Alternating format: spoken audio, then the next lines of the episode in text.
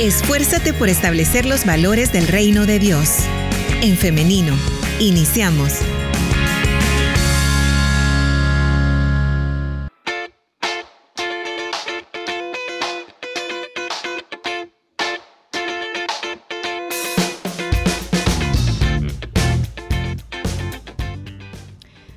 9 de la mañana con 51 minutos. Ya me estoy adelantando a la hora, mire, pero es porque ya estamos ansiosos de iniciar con esta entrevista. Son las 9 con 52 minutos.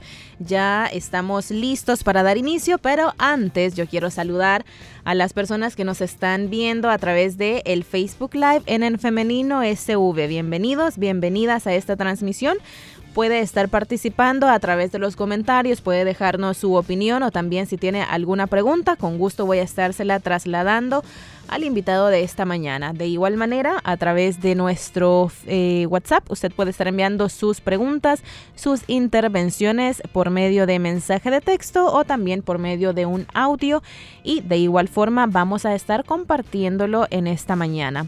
Tenemos ya con nosotros en cabina al pastor Melqui Cornejo, a quien ya ahorita se lo pongo ahí en pantalla para que usted pueda, pueda verlo también. Por ahí estamos. Bienvenido, pastor, ¿cómo está? Gracias a Dios, muy bien. Eh, Dios me le bendiga a toda la audiencia que ya está pendiente de este programa. Y también, hermana Liz, eh, gracias por la invitación. Gracias a usted por aceptarla y por siempre tener la mejor disposición para estarnos acompañando en este espacio que nuestra audiencia lo aprovecha mucho. Sí, esperamos poder eh, no solo sacar dudas, sino escuchar las experiencias que todos seguramente van a comenzar a compartir porque este es un tema que tiene mucho, mucho, mucho de qué hablar. Claro, y, bueno, como yo les menciono muy seguido también, son sus opiniones, eh, lo que ustedes tienen por decir, lo que a nosotros nos interesa mucho y eh, también es lo que hace este programa, lo que lo enriquece. Así que sin más preámbulo, vamos ya con el tema. Hoy estaremos conversando acerca de cómo enfrentar el fracaso cuando somos jóvenes, pastor. Este tema que, como usted dice, Em, importante, nos toca a muchos, nos ha tocado a muchos en alguna eh, medida, en algún momento. Así que iniciamos con esto. Eh, hemos fallado en algo. Hay una meta que anhelábamos, algo por lo que luchábamos, pero no se nos dio. ¿Cómo empezamos a digerir esta situación?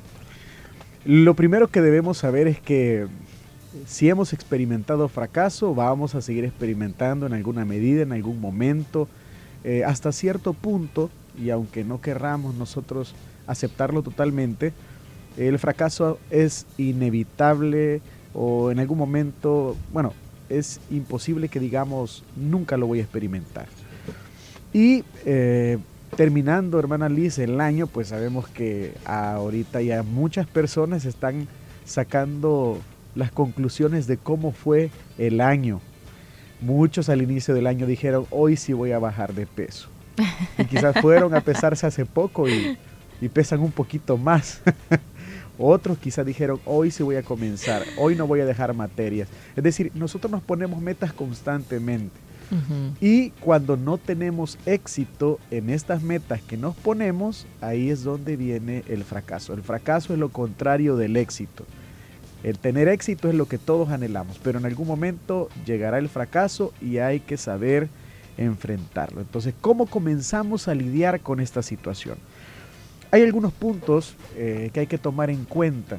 en primer lugar, creo que lo primero que debemos hacer para comenzar a lidiar con ese sentimiento de fracaso es aceptar, aceptar el fracaso, ¿verdad? Aceptar que algo pasó, es inevitable. Si fracasamos en algo, eso ya ocurrió y debemos eh, tomarlo como un hecho. Y no quedarnos ahí, por supuesto. Ahí viene un proceso porque aceptar el fracaso no será fácil para nadie, porque nadie lo espera. Nadie comienza la universidad pensando que va a dejar dos materias. Nadie comienza un proyecto pensando que va a fracasar en el proyecto. Nadie comienza un negocio pensando en su fracaso. Todos cuando comenzamos un proyecto cuando comenzamos una carrera, cuando emprendemos una meta a nivel personal, estamos esperando el éxito. Entonces, por eso es que se nos hace difícil aceptar el fracaso. Pero ese sentimiento de fracaso nos lleva a la reflexión. Y eso es lo importante de aceptar que fracasamos en algún momento. Cuando aceptamos el fracaso, comenzamos a darle vuelta al pensamiento, qué fue lo que pasó. Ahí debemos tener cuidado con nuestros sentimientos y más que todo comenzar a reflexionar, comenzar a razonar qué fue lo que ocurrió. Y cuando comenzamos a razonar es donde nosotros tenemos la oportunidad, y yo llamaría la oportunidad maravillosa de aprender del fracaso. Número uno, hay que aceptar que fracasamos. Número dos, luego de aceptar que eso ya ocurrió, hay que comenzar a procesarlo. ¿Para qué? Para sacar algo de provecho. Generalmente todos los episodios de fracaso que nosotros tenemos, una o más de una enseñanza seguramente tienen para nosotros. Si nos dejamos nublar por el sentimiento de fracaso, por la culpa, por el yo no pude, entonces va a ser difícil salir de esa situación o de ese sentimiento y podemos comenzar a desarrollar un temor más profundo al fracaso. Pero cuando decimos, sí, fracasé, me equivoqué, fallé, no completé esto, eh, no pude. Pero ahora, ¿qué hay que hacer? Ahora hay que reflexionar porque se presenta, repito, la maravillosa oportunidad de aprender de las experiencias. En este caso, hay que saber distinguir.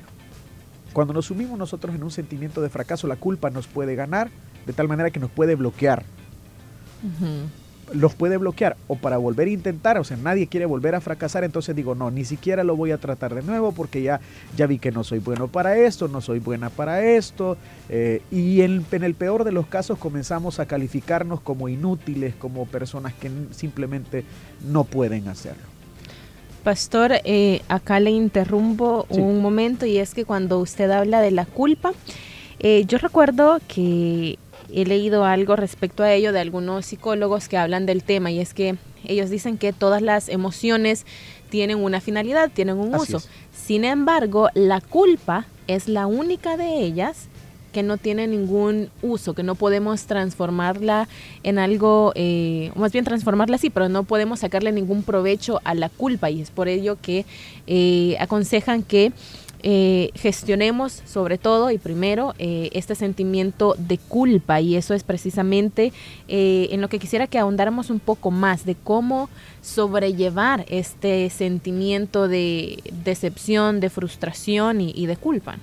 Sí, precisamente, la culpa aparece y es un sentimiento de reproche doloroso, es un sentimiento de reproche que está presente para recordarnos que hicimos algo mal que hicimos algo mal, que pudimos haberlo evitado, en fin, muchos pensamientos con respecto a la culpa, a ese sentimiento de decepción, y es ahí donde nosotros debemos eh, primero identificarlo, ¿verdad? Cuando viene el sentimiento de culpa, y dejamos que ese sentimiento comience a dominar, porque también, o sea, todos hemos sentido culpa en algún momento de la vida, entonces tenemos la tendencia de que esa culpa pronto vaya evolucionando a sentimientos mucho más complicados o a estados emocionales mucho más complejos. Una culpa que no se canaliza de la forma correcta puede muy bien desembocar en una depresión, puede muy bien desembocar en otro tipo de, de estados emocionales que no traen a la persona nada favorable. Lo que deberían hacer las situaciones desfavorables, lo que debería ser el fracaso en nosotros es, como lo había mencionado anteriormente, hacernos reflexionar y que nosotros podamos aprender de las situaciones el desafío más grande que nosotros tenemos. Que nosotros evaluemos y digamos, bueno, ¿por qué pasó? ¿Verdad? ¿Seré de verdad yo el culpable? Porque a veces la culpa es cruel, la culpa nos, viene y nos señala sin reparos que nosotros fuimos los únicos culpables. Pero a veces hay que analizar de forma más íntegra la situación. ¿Será que realmente yo fui el culpable? ¿Será que intervinieron otros elementos que permitieron que esa, ese proyecto, que esa meta llegara al fracaso? Ese es el punto. Comenzar a lidiar con este sentimiento, todos debemos tener claro que no será fácil. Es una lucha, es una lucha que nosotros debemos emprender y cuando venga el sentimiento de culpa, el sentimiento de decepción por lo que pasamos, nada podremos hacer con este sentimiento porque, como, como usted lo dice, hermana, es decir, la culpa lo único que hace es reprocharnos, pero no nos, no nos brinda a nosotros la oportunidad como para poder salir de ahí. Pero si la situación es favorable, tratamos de transformarla en oportunidad para reflexionar, para cambiar, para meditar, para poder evaluar si realmente lo que ocurrió es totalmente mi culpa y si lo fuera aún así, Entonces, ¿qué, qué pienso yo? ¿Quedarme ahí?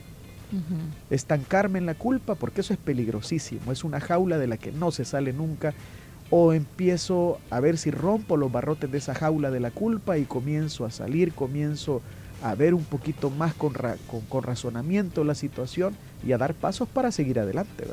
A mí me gusta em, un consejo que a mí me dieron hace mucho también y es cambiar la perspectiva de cómo vemos lo que sucede y también cambiar el lenguaje. A mí me parece que cambiar el lenguaje es muy poderoso también. Entonces, ¿qué tal si en vez de decir yo tengo la culpa, decimos yo soy responsable? Exactamente, porque la culpa es eso, solo reprocha. Pero cuando uno cambia, correcto, la perspectiva, entonces uno dice, bueno, sí me equivoqué, ¿no? Y no hay nada de malo. Lo acepto. O sea, no soy la primera persona que se equivoca, y no es la primera vez tampoco. Y para toda la audiencia que nos escucha, aquí también mi hermana Liz y yo nos hemos equivocado y seguramente nos vamos a equivocar en el futuro. Entonces es parte de la vida. O sea, el fracaso es parte de la vida. Pero cuando cambiamos la perspectiva, el fracaso se puede convertir en, una, en uno de esos escalones más que nos llevarán al éxito. Entonces el fracaso debemos valorarlo como la oportunidad para reflexionar y aprender de la situación. No, claro, y poniendo un ejemplo, cuando eh, en la universidad, por ejemplo, hemos salido mal en algo, tal vez hemos dejado alguna materia, tal vez no hemos pasado como pensamos que íbamos a pasar esta materia. Imagínese, usted le apuntaba un 9 y termina pasando con un 7. A veces esto ocurre y nos podemos sentir mal. Sin embargo, ya cuando hemos pasado esta etapa, ya cuando ya estamos en la final, en la recta final o ya en la graduación, usted va a recordar esos momentos y va a sentir hasta más satisfacción. Esto, pues, les comparto que ya me ha pasado por diferentes circunstancias de la vida. Eh, nos ha pasado, yo creo que a todos, ¿no? Quien nos ha sacado una mala nota. Si a usted que nos escucha eso es lo que le preocupa, pues despreocúpese porque a quién no le ha pasado. Sí, lo que pasa es que nosotros nos, nos, quedamos en el momento del fracaso y nos encerramos en eso y no vemos que al futuro hay mucho más que hacer. Es decir, más adelante recordaremos esos, momentos, pero ¿cómo lo vamos a recordar? ¿Como algo que todavía no hemos superado o como algo que incluso colaboró para que yo pudiera, eh, en el mismo ejemplo que usted pone, salir de la universidad, para que yo pudiera eh, culminar una carrera académica? Es que la vida es así, la vida conlleva este tipo de momentos que hay que saber enfrentar, hay que saber eh, dilucidar. Hay un punto bien importante y es que cuando hablamos, por ejemplo, y si centráramos el tema en la juventud, la juventud tiene una serie de presiones, el adolescente, el joven, eh, sus papás dicen, no te permito que te saques abajo de 10, por ejemplo. Y ellos tienen también una presión social hasta cierto punto, de, éxito, ¿verdad? En cierta etapa de la, de la, adolescencia que los jóvenes quieren impresionar, no quieren fallar, quieren ser los mejores, pero ¿qué pasa cuando viene el fracaso? Ahí viene eh, ese momento duro que ellos no esperan y que a veces puede generar frustración porque como todos están esperando que nada, que no falle, que no se equivoque, entonces ya viene y se profundiza más. Pero incluso en la juventud se puede aprender de estos episodios. Hay que entender que la madurez de una persona no se mide exactamente por la edad que tenga, sino por las experiencias que vive y cómo va asumiendo situaciones como el fracaso. Aquellas personas, es que hay muchos testimonios, hay muchas, eh, muchas historias muy inspiradoras de personas que fracasaron, fracasaron, pero no se rindieron, siguieron adelante, tenían un sueño, tenían una meta. Y a pesar de los fracasos que seguramente fueron dolorosos, lograron su meta. Y cuando vieron atrás, tal como usted lo menciona, y vieron todo el recorrido, ellos supieron que había sido parte del éxito. ¿Qué tal si cambiáramos la perspectiva y decimos, este fracaso simplemente es parte del éxito que viene? Este fracaso simplemente es un, un escalón más a lo que viene las cosas serían distintas. claro. Y como les mencionaba hace algunos minutos, eh, el lenguaje es poderoso. Dígalo, dígalo en voz alta. Si usted se encuentra en esa situación ahora mismo, dígalo, párese enfrente del espejo, véase, reconózcase y dígalo, ¿no? Diga, eh, sí, me equivoqué, pero esto es parte del éxito futuro. ¿no? Ahora, Pastor, eh, quiero complicar un poco más el escenario del fracaso que estamos conversando. Eh, hay fracasos que significan un gasto económico grande. eh, y esto puede doler aún más, esto puede eh, complicarnos aún más. ¿Qué se puede hacer para atender esta situación específica? ¿Cómo lidiamos con eso que sentimos, estas emociones y esta otra parte económica? Es bien importante que nosotros, vaya, eh, centrándonos en un ejemplo económico y pongamos un ejemplo más concreto. Alguien está a punto de emprender un negocio y tiene que hacer una inversión. Generalmente, no siempre, pero generalmente las personas cuando van a hacer una inversión para iniciar un negocio, eh, adquieren algún compromiso con un banco, adquieren algún préstamo, algún crédito para comenzar. ¿Y qué pasa si de repente al año eh, el proyecto quiebra, verdad? Lo primero que se aconseja es que cada persona cuando vaya a iniciar un negocio eh, haga cálculos, haga números, tenga un presupuesto muy claro y, y se vaya proyectando. Pero ¿qué pasa si fracasamos en un proyecto económico? Bueno, los números lo mencionan, ¿verdad? Si hay números rojos en todo, entonces hay que sentarse, hay que hacer números y saber y empezar a buscar la raíz de ese fracaso económico, dónde falló el negocio, dónde falló la inversión, qué es lo que se pudo haber hecho mejor y a partir de ese momento comenzar a hacer un plan para una recuperación económica. Este plan, ahí es donde depende del contexto, depende del caso, puede llevar cierto tiempo y eso es lo que debemos desarrollar también, paciencia porque salir de un, de un hueco económico producto de un fracaso de un negocio o de cualquier otra índole va a requerir tiempo. ¿Por qué? Porque hay que recuperarse económicamente, porque hay que eh, volver a hacer números, porque una vez identificada la razón del fracaso, ahora yo estoy preparado, porque el fracaso hasta cierto punto nos prepara para el futuro. ¿Por qué? Aquella situación en la que yo identifiqué que fracasé, ahora voy a tratar de mejorarla en mi negocio, en el plan económico que yo tengo, en el plan de quizás comprar algo. Ahora yo ya tengo esa experiencia y esa experiencia tendría que sumarnos. Nunca está mal también, hermana Liz, buscar asesoría de personas que tienen un conocimiento en finanzas. Nunca está de más. A veces nosotros pensamos que en estas situaciones solo estamos nosotros y yo tengo que hacerlo todo. No necesariamente. Hay profesionales que podrían incluso ayudarnos a hacer un buen presupuesto, todo para poder evitar el fracaso.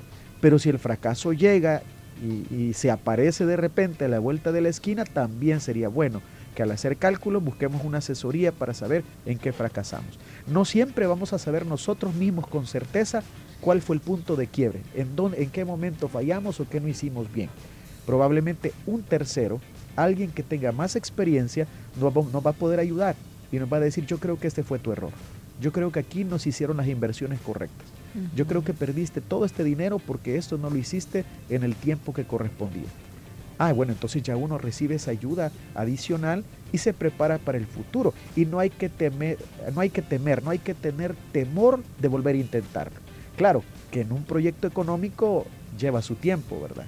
O sea, no es que de la noche a la mañana va a volver a intentarlo otra vez. Tiene que recuperarse económicamente y luego no temer, volver a intentarlo, pero ya con la experiencia ganada. Claro. Y otro elemento importante de lo que usted nos acaba de mencionar, pastor, es eh, no tener miedo también a las opiniones, a lo que los demás puedan pensar, puedan decir. Y hay que desarrollar, me parece, también la resiliencia, ¿no? que a pesar de que tal vez, y, esto puede pasar y no hay que tomarlo tan personal, todos en algún momento decimos, ah, aquella persona que inició su, su proyecto, su emprendimiento, así te diste cuenta que fracasó, que no le fue bien y no sé qué, son cosas que pasan, son comentarios que vamos a escuchar. Sin embargo, también hay que desarrollar esta, eh, esta resiliencia que les comento para hacer oídos sordos de estos comentarios. ¿no? Aprender, aprender que generalmente las personas eh, cuando ven el fracaso hablan y, nos, nos, pueden tilar de fracasados y, el problema es que nos lleguemos a creer que somos fracasados, que somos fracasados, que no somos buenos para esto. Claro. Pero como usted dice, hay que desarrollar esa resiliencia para nosotros comprender que es parte de la vida y que nada de lo que digan las terceras personas realmente va a colaborar o contribuir si no es que lo tomamos como una crítica constructiva. Entonces eso nos puede ayudar y seguir adelante, pero no tenemos por qué creer que somos fracasados solo porque los demás lo dicen, ¿verdad? Claro, y no tampoco adoptar una mm, personalidad defensiva, no de decir, esta persona me está atacando, bueno, pues te voy a demostrar que no es así, sino hacerlo por uno mismo, ¿no? Porque es importante, me parece también, que no llenemos nuestro corazón de, de rencor, de resentimiento ante este tipo de, de comentarios, eh, comentarios. Por eso es tan importante no tomárselo personal, ¿no? Así es. Pastor y audiencia, vamos a hacer ahora una pequeña pausa musical, pero en breve regresamos con más de En Femenino y también vamos con sus intervenciones, así que pendientes después de la pausa.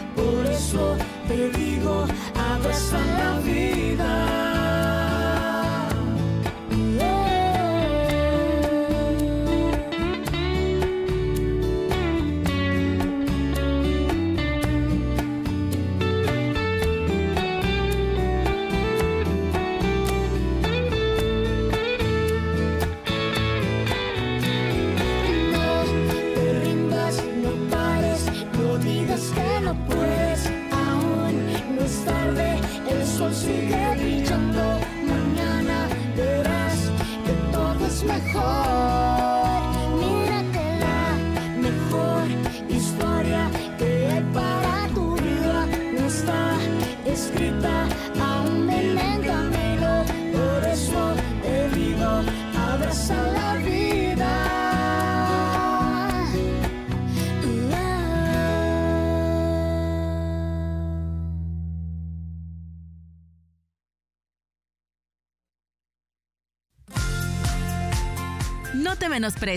Al contrario, alégrate, porque Dios le dio valor a tu vida.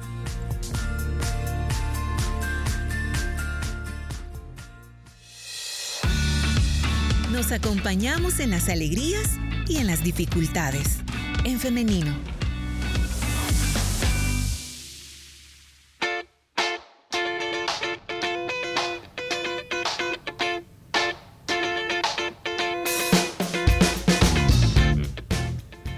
10 de la mañana con 15 minutos. 15 minutos pasan de las 10 de la mañana y nosotros continuamos con más de En Femenino y la entrevista para esta mañana. Hoy estamos conversando con el pastor Melqui Cornejo acerca de cómo enfrentar el fracaso siendo jóvenes. Así que continuamos acá siguiendo... Eh, con este tema, con estas eh, reflexiones que el pastor muy amablemente está pues así eh, compartiendo con nosotros. Pastor, continuamos con este tema. ¿Cómo cambiamos ese pensamiento de derrota? Cambiarlo no será fácil, pero lo que debemos comenzar a hacer es eh, pensar si realmente la situación nos ha derrotado completamente. Cuando reflexionamos un poquito más, cuando profundizamos, vemos que esta derrota es simplemente una derrota que no puede calificarnos como fracasados, que no puede eh, acabar con todo lo que estamos haciendo, sino que simplemente fallamos una vez. Es decir, es una batalla perdida, pero no es toda la guerra la que hemos perdido. Es decir, comenzar a, dimensionar. Me gusta esa frase, pastor. Sí. Directo para los estados. Cabal, ahorita lo voy a poner de estado. Entonces, ahí es que hay que dimensionar de forma correcta las cosas. Por eso mismo, porque si nosotros tuvimos un fracaso y comenzamos a sobredimensionarlo, nosotros mismos estamos haciéndonos daño, porque no estamos colaborando para superar ese sentimiento de derrota, al contrario, comenzamos a, sobrevalorarlo, eh, comenzamos a pensar, no, es que yo soy un fracasado, es que esto no tendría que haber pasado. Cuando nosotros tenemos una personalidad un poquito perfeccionista, por ejemplo, o queremos que todo nos salga bien y no mm, somos drásticos con nosotros mismos, cuando viene el fracaso es mucho más doloroso, porque entonces decimos, entonces mejor ni lo hubiera intentado, comenzamos a sobredimensionar lo que realmente ocurrió. Entonces, veámoslo de otra manera. Eso que ocurrió, ocurrió por algo, simplemente perdimos una batalla, pero eso no quiere decir que no haya mucho más que dar. Entonces, eso nos puede ayudar. ¿Por qué? Porque le damos la dimensión correcta a ese fracaso, a esa falta, a ese fallo. Eh, le damos la dimensión correcta, vemos y somos conscientes que no es, no se acaba la vida, que no se acaba el futuro, que no se acaba, que no me acabo yo como persona. El mundo sigue. Y que, correcto, y ese fracaso no me define. Al contrario, colabora con mi carácter, colabora con mi personalidad, colabora con mi sabiduría, porque yo aprendo de él. Entonces, cambiando esa perspectiva, que repito, no será fácil, porque ahorita lo mencionamos como algo que se puede hacer de la noche a la mañana, no, hay un proceso. Pero logrando esto comenzamos a vencer ese sentimiento de derrota y decir, bueno, ya estoy nuevamente de pie, ¿verdad? Ya estoy nuevamente de pie, lo voy a volver a intentar o voy a seguir luchando, porque tengo que ver esa meta cumplir. Claro, no es fácil, es fácil hablarlo, pero también por ahí se inicia, ¿no? Cuando hablamos las cosas, le vamos quitando eh, los tabúes que existen, le vamos quitando un poquito de peso y seriedad a la situación. Así que también hablarlo es positivo. Pastor, ya trayendo este tema a nuestro terreno, al contexto de iglesia, cristiano, ¿qué recursos tienen los jóvenes dentro de las iglesias para hacer frente a estos procesos de, eh, de fracasos, de decepciones, de frustraciones? La iglesia es, una es nuestra familia. La iglesia no es el edificio donde nos reunimos, no, es, no son las sillas, no es el atril, no son los instrumentos. La iglesia somos todos nosotros. Y cuando nosotros nos visualizamos como una familia, ese es el apoyo que se necesita. De hecho, cuando investigamos o cuando nosotros profundizamos en este tema del fracaso, en el, caso de un adolescente, de un joven, es muy recomendable que la familia esté ahí. Es que ese es un punto bien importante. Una cosa es cuando fracasamos, pero ¿qué pasa cuando vemos que alguien de nuestra familia fracasa? ¿Qué hacemos nosotros? ¿Recriminar ese fracaso? ¿Qué pasa si estamos en una vida de pareja y, mi esposa fracasó en un proyecto? ¿Qué voy a hacer yo como esposo? ¿Cuál es mi deber? ¿Cuál es mi compromiso? ¿Qué tal si yo soy el padre de un hijo que fracasó, que no obtuvo una beca, que falló en algo? ¿Estoy solo para recriminar ese fracaso decirle que es un inútil o, estoy ahí con él por algo más? ¿Por qué somos familia? No solo somos familia porque nos, nos une el lazo sanguíneo, somos familia por el apoyo. Entonces voy a eso si como iglesia somos una familia, deberíamos apoyarnos unos a otros. Y los jóvenes tienen como principalmente eh, el recurso principal de la juventud, de aquellos que tienen al Señor, se congregan y todo, es la misma iglesia, la misma compañía de sus hermanos en Cristo, de sus hermanas en Cristo, de esas amistades profundas que se llegan a desarrollar en la iglesia y que vienen a ser como bálsamo, ¿verdad? Como algo que nos ayuda el simplemente hablar de lo que pasó, con estas personas puede ser de utilidad. Y cuando hablamos con personas que tenemos la seguridad, tienen un grado de, de madurez mayor o tienen una experiencia mayor, nos sirve mucho más. Ahora bien, creo que ese es el recurso humano, es el principal recurso para enfrentar el fracaso en la iglesia, ¿verdad? A esto sumamos todo lo que se da en la dinámica eclesial, en la dinámica litúrgica, la palabra de Dios, por ejemplo, que su consejo llega a tiempo, la palabra de Dios bien interpretada, por supuesto, nos enseña cuáles son los elementos que Dios espera de nosotros para que sigamos adelante. La Biblia es un libro maravilloso y en la Biblia nosotros no encontramos superhéroes. Es que fuera aburrido encontrar superhéroes que siempre vencen, que siempre triunfan. No, en la Biblia nosotros vemos grandes personajes que desde el Génesis hasta el Apocalipsis fracasaron también. Pero Dios estuvo ahí con ellos y Dios les permitió seguir adelante. Así que la palabra de Dios, la compañía que tenemos como familia en el Señor, nos puede ayudar. Sin duda es un gran elemento que le permite a la juventud poder encontrar un lugar. ¿Qué pasa si los jóvenes no son escuchados en casa? ¿Qué pasa si el joven tuvo, falló en algo, fracasó, fue derrotado en alguna situación y en casa lo único que escucha es, bueno, no te dije pues, yo sabía que ibas a fracasar, yo sabía que, que no sos bueno para nada, mejor dedícate a otra cosa, ni siquiera trates de estudiar vos, ni siquiera vayas a la universidad porque además de eso no tenemos dinero. Entonces, todos esos pensamientos negativos, esos nublan a la persona.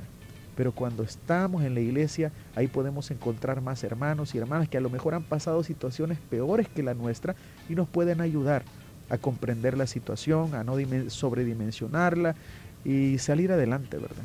Claro.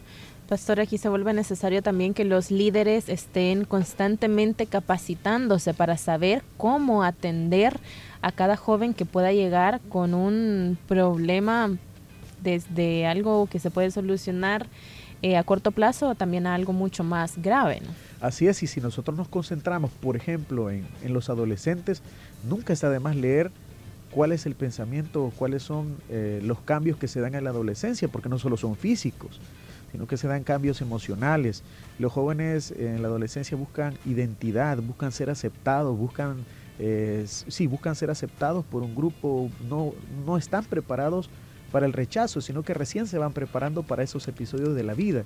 Cuando comprendemos cómo piensa un adolescente y recordamos que fuimos adolescentes, ¿verdad? Hace ya poquito tiempo, mucho tiempo, como sea, entonces recordaremos que hemos pasado por estas situaciones y podemos ayudarles. Entonces, nunca está de más, al contrario, es nuestra responsabilidad prepararnos, leer, estudiar, cuáles son eh, los principales desafíos de la adolescencia, en mi contexto, cuáles son los principales problemas que ellos sufren, cuáles son los fracasos más comunes que, viven los jóvenes de mi comunidad y cómo puedo ayudarles para superar esta situación. Entonces, nunca está de más prepararnos. Si nosotros tenemos jóvenes a cargo, si trabajamos en algún ministerio juvenil, si hablamos con ellos, ¿Qué tipo de conversaciones tenemos con ellos?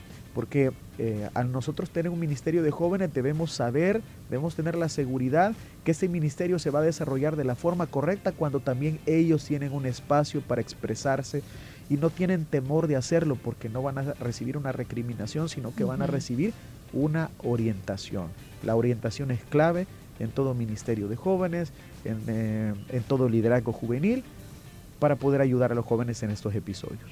Algo que me parece clave también de lo que usted mencionaba es eh, entender a los jóvenes, formarnos y saber cuál es el contexto. Así es. Porque no es lo mismo si usted eh, fue joven, adolescente hace unos 10 años, a ser adolescente ahora. Así es. Ni siquiera es lo mismo antes y después de pandemia, ¿no? Es que, eh, es que así es la vida, ¿no?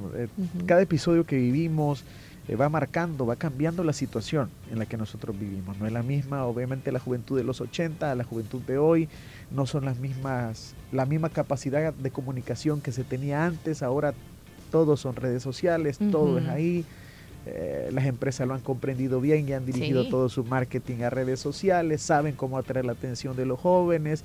Y si todo el sistema se va desarrollando para atrapar la mente de los jóvenes, ¿por qué nosotros como iglesia no vamos a hacer lo necesario para entenderles y para ayudarles?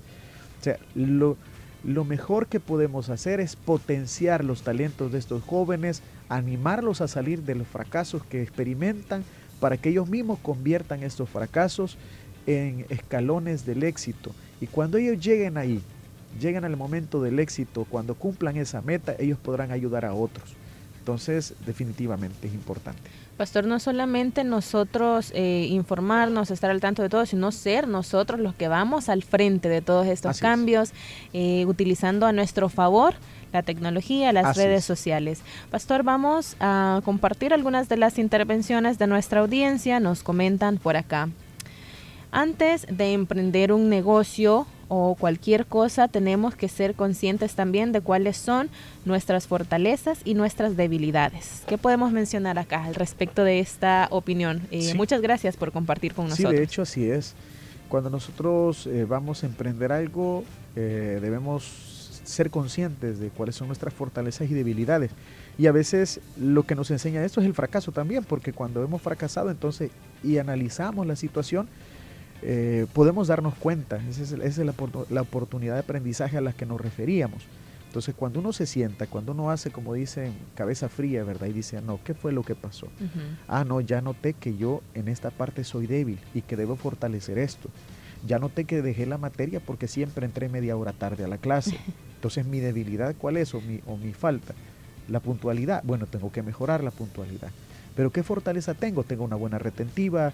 o, entonces, no solamente somos debilidades, también hay fortalezas. Así que un comentario muy, muy atinado, porque el fracaso, las situaciones que vivimos nos enseñan nuestras debilidades y fortalezas. Así que muy bien. Tenemos un par de minutos para contestar a la siguiente pregunta que no quiero dejarla pasar. Y nos comentan, eh, ¿cómo podemos hacer cuando tenemos baja autoestima y hemos fracasado? Los, los problemas de baja autoestima eh, son multicausales, se deben a muchas, a muchas, muchas situaciones, son muchos los causantes. Pero cuando viene el fracaso y hay un problema de, autoestima es mucho más profundo, es mucho más complicado. Y como lo mencionábamos, ¿verdad? A lo largo de la entrevista, se escucha fácil superar el fracaso, se escucha fácil cambiar de perspectiva, pero cuando alguien tiene un problema de autoestima, entonces todo lo que ocurre lo relaciona a eso, a esa a esa raíz de la falta de autoestima que tiene y comienza a asumirse, comienza a temer, tiene un temor mucho más agudo al fracaso, eh, a la reacción de los demás, pone mucha atención en lo que otros dicen y, comienza a desvalorarse de una manera muy profunda. Entonces yo creo que lo mejor es buscar ayuda en estos sentidos, o sea, buscar hablar con una persona y no debemos tener temor también a la ayuda profesional que puede ayudarnos a saber cuál es la raíz de esa baja autoestima. Y como lo digo, puede ser por muchas razones la baja autoestima, pero es muy común en los adolescentes y a veces lo dejamos pasar.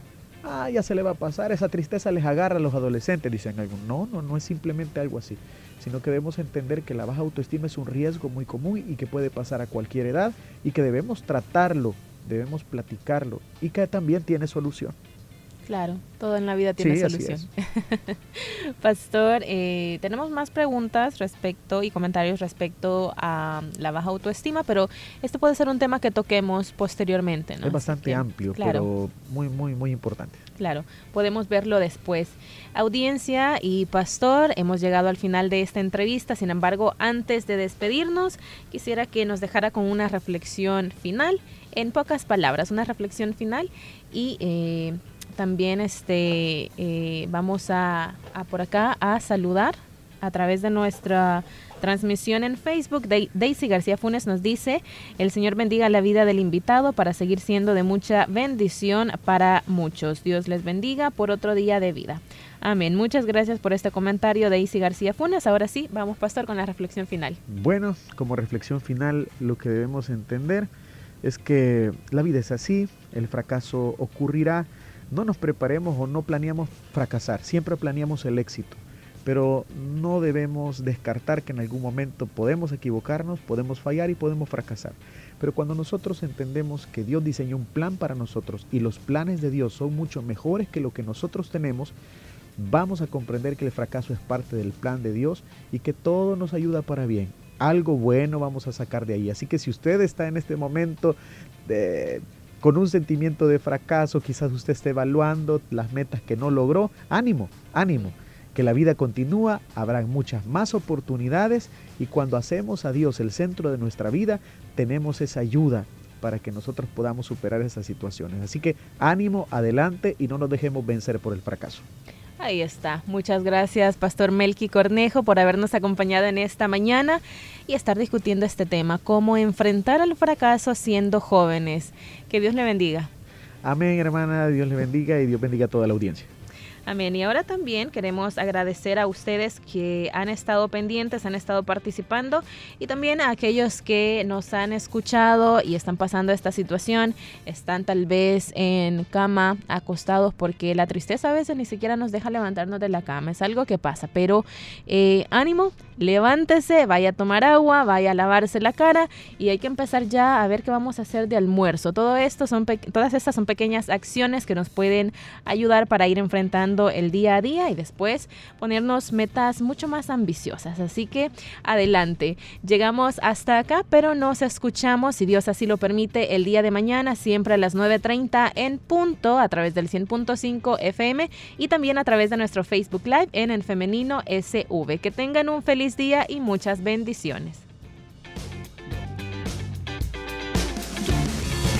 La respuesta más rápida es la acción. En femenino. Hasta la próxima.